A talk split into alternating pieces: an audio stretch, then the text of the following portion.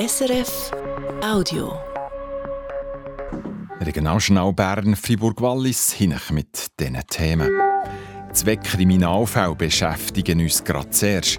Die Berner Staatsanwaltschaft hat sich mit einem krassen Fall von Betrug befasst und hat jetzt Anklage erhoben. Und wer mit Schrot auf Leute schießt, die Hausfriedensbruch begehen, kann nicht zwingend Notwehr geltend machen.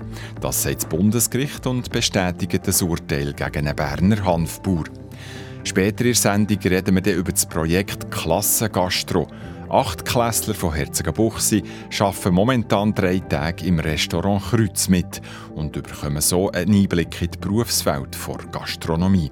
Wir haben sie im Kreuz besucht und reden live im Studio mit dem Initiant von diesem Projekt, mit dem Gastronom Simon Burkhalter. Am Mikrofon Jörg André. Es ist ein ziemlich schwerer Fall von Behördenbetrug. Ein Berner Unternehmer soll jahrelang Sozialhilfe und Ergänzungsleistungen bezogen haben. Gleichzeitig hat er luxuriös gewohnt, hat ein paar Porsche in der Garage gehabt und dazu eine grosse Wein- und Schmucksammlung besessen. Um rund 17 Millionen Franken soll der Mann die Behörden betrogen haben. Jetzt hat die Berner Staatsanwaltschaft Anklage erhoben, wie sie den Morgen hat mitteilt. Leonie Marti hat vom Christoph Scheurer, einem Sprecher der Staatsanwaltschaft, wissen, wie außergewöhnlich der Fall ist. Also der Fall ist auch für die Staatsanwaltschaft vom Kanton Bern ein außergewöhnlicher Fall.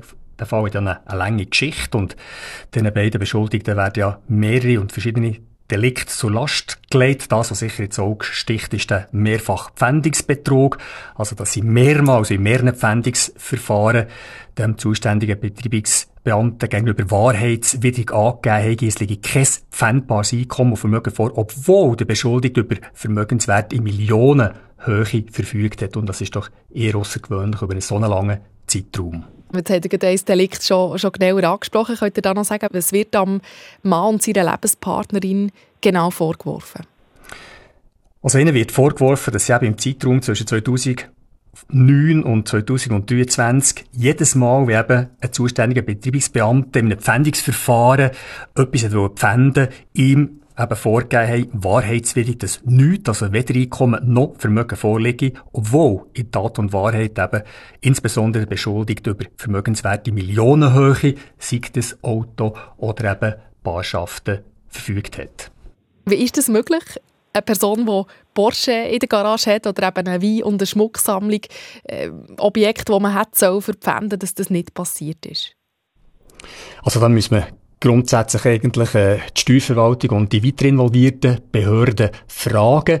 Soweit im Verfahren der Untersuchung zum Vorschein ist, ist es so, dass er einfach in dem Sinn äh, mit Firmen und insbesondere seinen Lebenspartnerinnen äh, Verdunklungskonstrukt hat können machen, also Fahrzeuge über eine Firma von seiner Lebenspartnerin hat können laufen, so dass er davon eigentlich unberührt ist und sein Vermögen so nicht in Erscheinung getreten ist sprechen selber an, man müsste bei den Behörden genauer nachfragen, wie das überhaupt möglich ist. Ein Zeitungsbericht hat letzten Herbst ja aufgezeigt, der Millionenbetrug war nur möglich gewesen, weil Berner Behörden nicht miteinander haben geredet Also zum Beispiel der Sozialdienst der Stadt Bern hat Geld ausgezahlt, obwohl das Verwaltungsgericht dem Mann eigentlich Ergänzungsleistungen hat gestrichen. Inwiefern ist das Behördenversagen Teil der Ermittlungen der Staatsanwaltschaft? Also gut, dann werden wahrscheinlich die entsprechenden Behörden selber sich müssen äußern dazu und eine Rechenschaft abgeben. Wichtig ist einfach, dass wir im Rahmen von der Untersuchung einfach diesen Tatvorwürfen auf den Grund gegangen sind, dass zahlreiche und umfangreiche Ermittlungen erfolgt sind und dass man insbesondere eben mit diesen Pfändungsbetrügen, dass man die können aufarbeiten, weil doch die immerhin bis ins Jahr 2009 zurückgehen und von 2009 bis 2023 also ein recht langer Zeitraum ist, wo man das alles zusammen einfach hat können aufarbeiten und einfach hat können schauen, um wie viel Geld das hier in Tat und Wahrheit gegangen ist. Jetzt gab es gewisse Fälle auch noch weiter zurück, der hat das Jahr 2009 angesprochen, aber es gibt auch noch auch noch frühere Fälle sind gewisse Daten in diesem Fall auch, auch schon verjährt? Also ist es so, dass im, in der Anklageschrift sind 16 Pfändungen angeklagt und von den 16 Pfändungen ist eine Pfändung, die im März sitzt, also im März 2024 wird für die Jahre. Und bereits vor der Untersuchung, also bevor die Staatsanwaltschaft sich dringend gemacht hat, hat man festgestellt, dass in Bezug auf zwei Pfändungsgruppen aus dem Jahr 2008 verjährig eintreten ist und man dort nachher eine Teileinstellung müssen machen Also der Teil nicht mehr können zur Anklage bringen Das sagt Christoph Scheurer von der Berner Staatsanwaltschaft. Es tönt wie in einem Hollywood-Film. Auf die Einbrecher wird geschossen, am Held passiert aber nichts. In der Schweiz hingegen schaut man Selbstjustiz strenger an. Das hat der Bauer zu Niedermuhlern im Kanton Bern müssen erfahren, weil er mit der Schrotflinte auf Hanfdiebe geschossen hat. Sibylla Bondolfi oder Christian Lichti berichten. Es war eine nasse Nacht im Oktober 2016. Dann haben sich Einbrecher auf einen Bauernhof zu Niedermullern geschlichen. Sie wollten Marihuana stellen, wo der Bauer pflanzt und gelagert hatte. Der Bauer hat die Einbrecher aber gemerkt und ist nachher. Einem hat er eins mit einem Baseballschläger gegeben, hat ihn gefesselt und dann im Rübenkauer eingesperrt. Seine Komplizen wollten ihren Kollegen näher befreien, aber auch das hat der Hanfbauer gemerkt. Er hat eine Geschrötbüchse genommen und ist zum Kauer. Dort hat ihn einer der Komplizen mit der Mischgabel angegriffen und an Hand verletzt. Wo die Diebe aber das Gewehr gesehen, sie sind auf und davon. Ein paar Sekunden später hat der Bauer geschossen. Der Fall ist jetzt vor Bundesgericht gelandet und die Selbstjustiz kommt der Bauer teuer zu stehen. Das Bundesgericht hat eine Gefängnisstrafe von über drei Jahren bestätigt. Das Gericht sagt, dass der Bauer der erste Einbrecher nicht hat dürfen in Rübenkauer sperren, weil die Hanfdiebe ja schon geflüchtet sind. Und wo der Bauer geschossen hätte, sei der, der die Gabel hatte, schon hinter dem Hoflader in Deckung gegangen. Die Schüsse sei darum keine Notwehr so das Bundesgericht. Es sagt ja, eine Schusswaffe zu brauchen sei das letzte Mittel, für sich zu verteidigen. Das Argument vom Bauer, dass er ja nur Hasenschrot gebraucht hat, hat das Bundesgericht nicht gelten Auch mit dem hat er einen der Diebe töten wenn er ihm in den Kopf geschossen hätte. Das Bundesgericht hat schon mehrmals über ähnliche Fälle müssen entscheiden und nach dem jüngsten Urteil ist klar, Notwehr ist es dann, wenn man auch unmittelbar bedroht ist und wenn man sich verhältnismäßig wehrt der Christian Lichti. Eine Brokkolisuppe zur Vorspeise, Pouletbrust mit Gemüse, Kräuterreis als Hauptgang. Das ist das Mittagsmenü von heute im Kreuz Herzogenbuchsi. Kocht und serviert haben das Menü Schülerinnen und Schüler von der 8. Klasse aus dem Dorf. Die Klasse macht mit beim Projekt mit dem Namen Klasse Gastro. Die Klasse hilft drei Wochentage im Betrieb mit und am Sonntag führt sie ihnen dann ohne Hilfe. Die Anne Moser ist schauen, wie das heute gelaufen ist. Es ist sicher lauter als sonst im Kreuzherzogenbuchsi im Oberaargau. Etwa vier Schülerinnen und ein Schüler stehen mit der Servicefachkraft hinter der Bar. Sie zeigt ihnen, wie man einen Kaffee rauslässt oder wie man jemanden bedient. Auch in der Küche hat es Kinder, die am Arbeiten sind. Ich bin hier gerade am Gumpfi machen. Und dann musst du rühren und rühren und rühren? Ja, einfach die ganze Zeit rühren. Es geht schon ein bisschen arm, aber es geht. Ciao zusammen, ihr seid da was am machen? Ähm, Gemüse schneiden für das Gemüsereisen Mittag. Müsst ihr ein bisschen Gas geben? schon gleich Mittag, he? Ja. Die Hauswirtschaftslehrerin von dieser Klasse und ich hocken in der Gaststube an einem Tisch und sofort kommt das eine Mädchen zu uns. Haben Sie gerne etwas zu trinken? Ja, gerne. Ein äh, Kaffee-Creme, gerne. Okay, es kommt gerade. Die Lehrerin, Katrin Bischof-Berger, erzählt von einer besonders lehrreichen Situation, die sie erlebt hat in diesen drei Tagen mit den Kindern. Gestern hat es zum Beispiel gegeben, am Abend, dass äh, Hotelgäste abgekommen sind und noch wollten zu Nacht und die haben Französisch geredet. Und nachher habe ich gesagt, jetzt könnt ihr dort her, aber Französisch. Und sie sind ganz perplex gewesen. Ich sagte, mal, also ihr schafft das schon. Und sie ja, aber Deutsch. Und ich gesagt, sie reden kein Deutsch, ihr müsst es probieren. Also das beste Mittel, um zu zeigen, dass es eben schon notwendig ist, zum Französisch zu lernen. Jetzt ist eben schon der dritte Tag. Was sind so die Erkenntnisse bis jetzt für euch als Lehrperson? Also der erste Tag ist sehr steil. Ähm, dann ist es für alle neu. Das Kreuz hat es noch nie gemacht. Äh, wir als Lehrperson haben es wie noch nie gemacht. Und am ersten Tag hatte ich ein Angst, gehabt, uh, ob, jetzt die, ob das Personal das wie am nächsten Tag noch mitmacht, weil sie allen alles müssen erklären müssen. Ähm, es ist für sie wirklich ein riesen zusätzlicher Aufwand und sie sind sich das einfach auch nicht gewöhnt. Es hat sich dann aber gezeigt, schon am zweiten Tag, dass die Kinder dann ja schon so ein etwas wissen und durch das, dass wir ja durchmischte Klasse haben, also Niveau durchmischte Klasse, können sie sich dann auch gegenseitig helfen oder haben sie sich dann gegenseitig erklärt. Habt ihr gewisse Schüler auch in einem anderen Licht mal gesehen? Ja, es gibt gewisse Schülerinnen und Schüler, die einfach nicht gemacht sind, sage ich jetzt, für die Schule, ähm, die dort vielleicht auch ein bisschen abgelöscht sind. Und sobald man sie in einen anderen Kontext stellt, ähm, strahlen sie, ähm, kommen aus sich raus, zeigen einer Kollegin oder einem Kollegen etwas. Also, ja, das ist wirklich sehr rührend zum Teil. Für die Co-Chefin vom Kreuz, Isabel Burkhardt, ist das Projekt Klassengastro zwar ein Mehraufwand, einer, den sie aber gerne auf sich nimmt. Ich bin echt der Meinung, wir haben wirklich ähm, riesige Herausforderungen, was personell angeht in unserer Branche und wir müssen etwas für unseren Nachwuchs machen. Und ich finde, so können wir wirklich ähm, diesen Schulkindern mal zeigen, hey, es gibt im Fall coole Berufe in der Gastrobranche, die, die mega Spass machen. Sie merken aber auch, dass es anstrengend ist. Ich hoffe, dass Sie es merken, sonst machen wir, glaube ich, alle etwas falsch. Wie sieht es für äh, eure Mitarbeitenden aus? Weil für die bedeutet das natürlich einen Mehraufwand. Das weiß ich im Fall noch nicht so genau. ich habe gestern zu meinem Mann gesagt, oh, ich glaube, sie haben mich nicht mehr so gerne wie vorher. Nein, ich glaube auch für sie. Insgesamt, wenn man zurückschaut, sagt man, hey, eine coole Sache wir reden darüber, es ist etwas, das einem noch ein zusammenschweißt, wo man ja, Geschichten kann erzählen kann. Man, wir sagen immer, da könntest du ein Buch darüber schreiben. Und ich glaube, das ist so eine, eine Woche, wo wir ein Buch darüber schreiben könnten. die Mitarbeitenden die sehen das zum Glück ähnlich wie die Chefin. Es ist komisch, weil es ist ja dann nicht nur eins oder zwei, es sind etwa sechs, die bei der Kaffeemaschine stehen. Dann musst du dann noch sagen, wie man die Kaffee rauslassen und wie man es servieren und so. Und es ist äh, recht hektisch und dann darfst du nichts machen, sie machen alles und es ist super. Sie machen es gut. Es ist komisch, aber super. Es ist komisch, aber super. Auch die Schülerinnen und Schüler haben Freude an diesem Projekt. Also bis jetzt hat es mir eigentlich sehr gut gefallen. Es ist auch etwas anderes mal, aber so als Beruf würde ich es jetzt eher nicht machen. Nicht? Warum denn nicht? Es gefällt mir jetzt einfach nicht so. Ich könnte mir nicht langfristig vorstellen. Du bist auch Teil des Klassengastro hier. Wie gefällt es dir?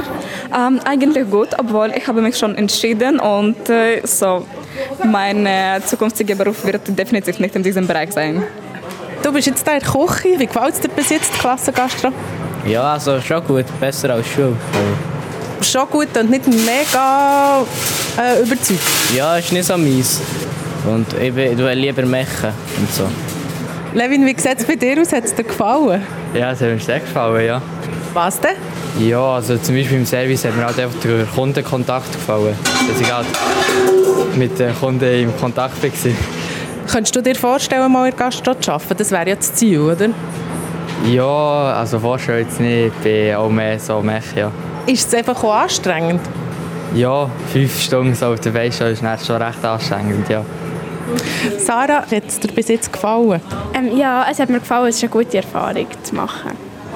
Kannst du dir vorstellen, mal in Gastro zu arbeiten? Ähm, nein, das schon nicht. Das ist mir ein bisschen stressig.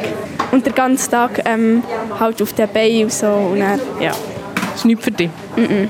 Man merkt also, die Achtklässlerinnen und Achtklässler haben zwar Freude an dieser Erfahrung und gleich. Als Servicefachangestellte oder in der Küche arbeiten, das können sich die meisten gleich nicht vorstellen. Die Ann Moser hat berichtet. Unterdessen habe ich Besuch im Studio bekommen. Bei mir ist jetzt der Simon Burkhalter, 35, Gastronom, gelehrter Hotelier, Betriebswirtschaftler und Dozent für Gastronomie. Er ist der Initiant von dem Projekt Klasse Gastro und mit dem wird jetzt das Thema noch verteufeln. Ja, wir haben jetzt zusammen dem Besuch im Kreuz Herzogenbuchsee zugelassen und unter anderem die jungen Leute gehört erzählen. Der hat auch gäng wieder gelacht, als ihr das gehört habt. Kann man sagen, auch nach vier Jahren, wo das Projekt jetzt läuft, das macht gäng noch Freude? Freude macht es immer, absolut. Ähm, hat mich wirklich lustig gedacht, ein bisschen viel Mecha in der Klasse, wenn es nach mir geht. Aber ich denke, es ist gar nicht schlimm, wenn sie das nicht machen wollen. Es ist ja wichtig, dass sie es mal haben gesehen und haben erleben können. Was ist jetzt für euch eine wichtige Aussage, die ihr gehört habt von allen Beteiligten, die ihr jetzt da eben gelost habt? Ja, ich finde eine schöne Aussage, ähm, dass äh, Chefin hat gesagt, dass es ein strenger Tag war, auch für die Schüler, dass es die Schüler bestätigen. Das bedeutet ja, wenn es streng ist, dass sie etwas haben erlebt und etwas haben dürfen machen es wäre falsch, wenn es nicht streng wäre. Also wir sind alle immer müde, wenn die Klassengastros durch sind. Die Schüler wie auch wir, die, die sie veranstalten. Und ich denke, das ist ein gutes Zeichen. Jetzt die Jugendlichen bekommen einen Einblick in verschiedene Gastroberufe während der Zeit, wo sie dort mithelfen. Wo seht ihr die grosse Stärke von dem Projekt Klasse Gastro? Die grosse Stärke aus meiner Sicht ist, dass die Schülerinnen und Schüler nicht wie beim Schnuppern einfach nur zuschauen oder einfache Sachen dürfen machen sie, sie, sie äh, wären wie verpflichtet, indem sie müssen und niemand anders die Möglichkeit ähm, ihnen kann abnehmen kann. Also sie sind verantwortlich für das Kochen, sie sind verantwortlich für den Service.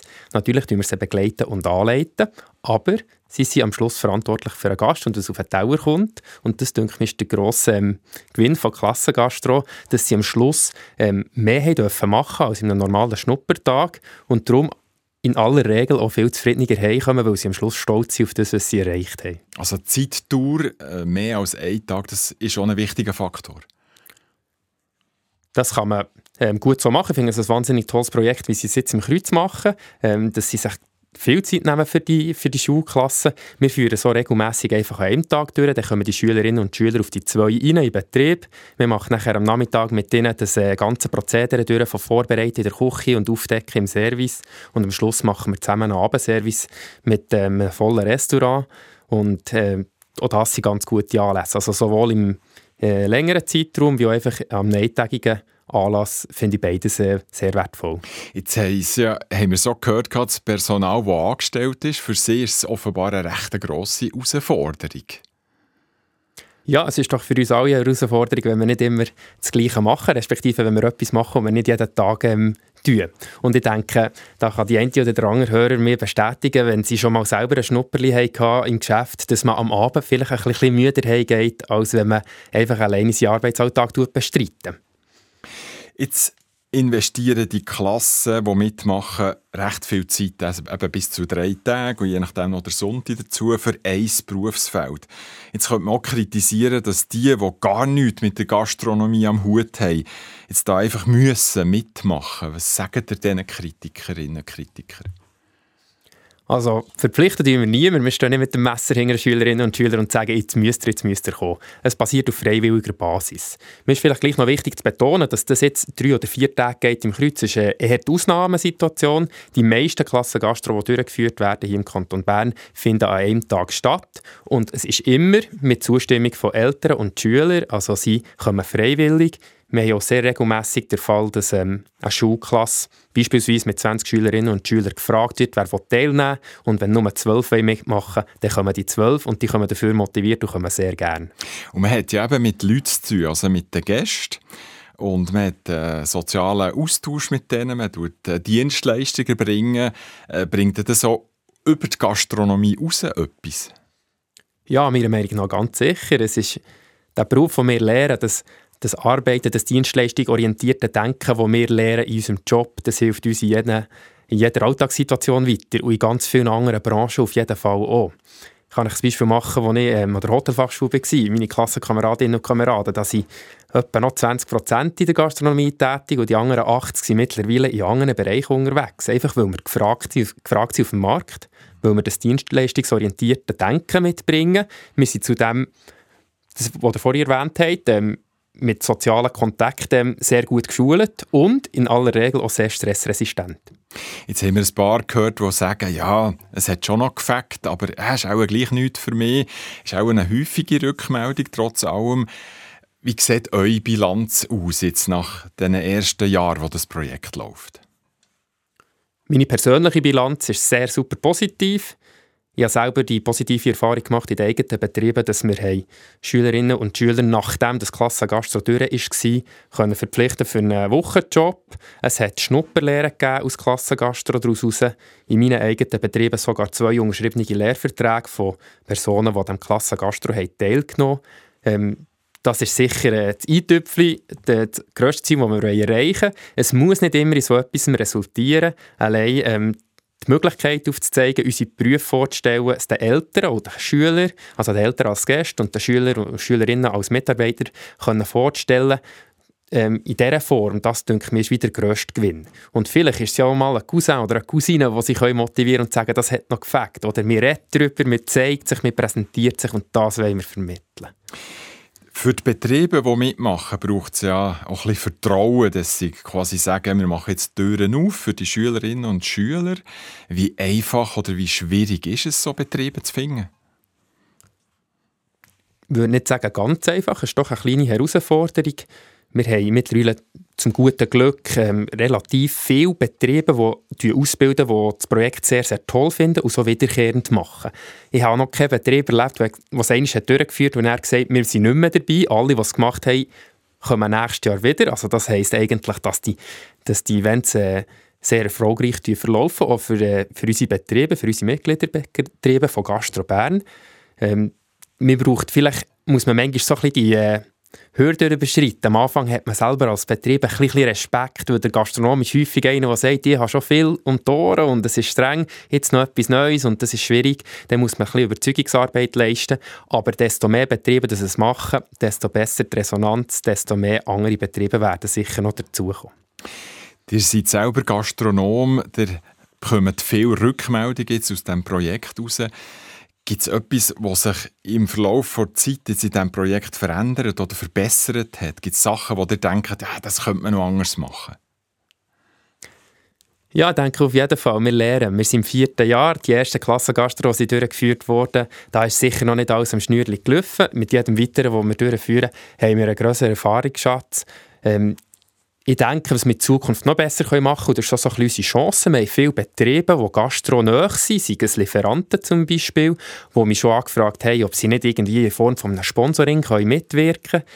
Das könnte zum Beispiel ein Weinlieferant sein, der sagt, hey, das ist eine tolle Geschichte, ich bin selber interessiert, dass es an Gastronomie gut geht und dass der Nachwuchs bekommt. Ich tue das Event supporten mit, äh, mit zwölf Flaschen Weissen und zwölf Flaschen Roten. Und dann können wir an den Gästen, und das sind ja meistens auch die Eltern, die kommen, auch einen tollen Preis offerieren. Und das, denke ich, ist etwas, was wir in Zukunft noch ein bisschen daran feilen können. Wir wollen nicht die Eltern zwingen, dass sie zu uns kommen essen und 90 Franken müssen ausgeben für ein Viergang-Menü und eine schöne Weinbegleitung dazu. Wir wollen attraktive Preise gestalten und ich denke, das ist noch so ein bisschen das, was uns in Zukunft, ähm, ja, unsere Chancen für die Zukunft, die wir uns könnten verbessern könnten. Das sagt Simon Burkhalter, der Initiant vom Projekt Klassengastro, hier live bei mir im Studio. Da ist jetzt noch der Felix Blumer von SRF Meteo an der Reihe. Er hat Wetteraussichten für die nächsten 48 Stunden. Am Abend und in der Nacht bleibt es meistens stark bewölkt. Morgen liegen über dem Mittelland Hochnebelfelder. Die Obergrenze befindet sich zuerst einmal bei 1500 Meter und sinkt gegen etwa 1200 Meter ab. Gleichzeitig löst sich die Hochnebelschicht immer mehr auf. Auch im Rhonental hat es wahrscheinlich ein paar Nebelfelder, die sich im Tagesverlauf auflösen. Sonst ist es ziemlich sonnig, allerdings liegt immer noch Sahara-Staub in der Luft. Der kann zeitweise die Sonne dann abdecken. Die Temperaturen liegen morgen Morgen früh bei 2 Grad in Freiburg und rund um Brig und bei minus 4 Grad im Goms.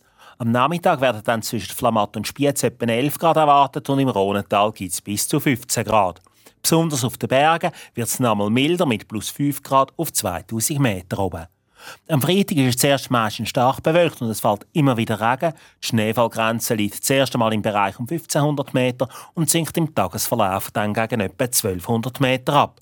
Am Nachmittag trocknet es zuerst am Jura, später dann auch im Mittelland ab. Die Temperaturen erreichen zwischen Bösigen und Lies rund 9 Grad und im Wallis etwa 12 Grad. Soweit das Regionaljournal Bern Fribourg-Wallis vom Mittwochabend. Redaktion Christian Lichti, Moderation Jörg André. Das war ein Podcast von SRF.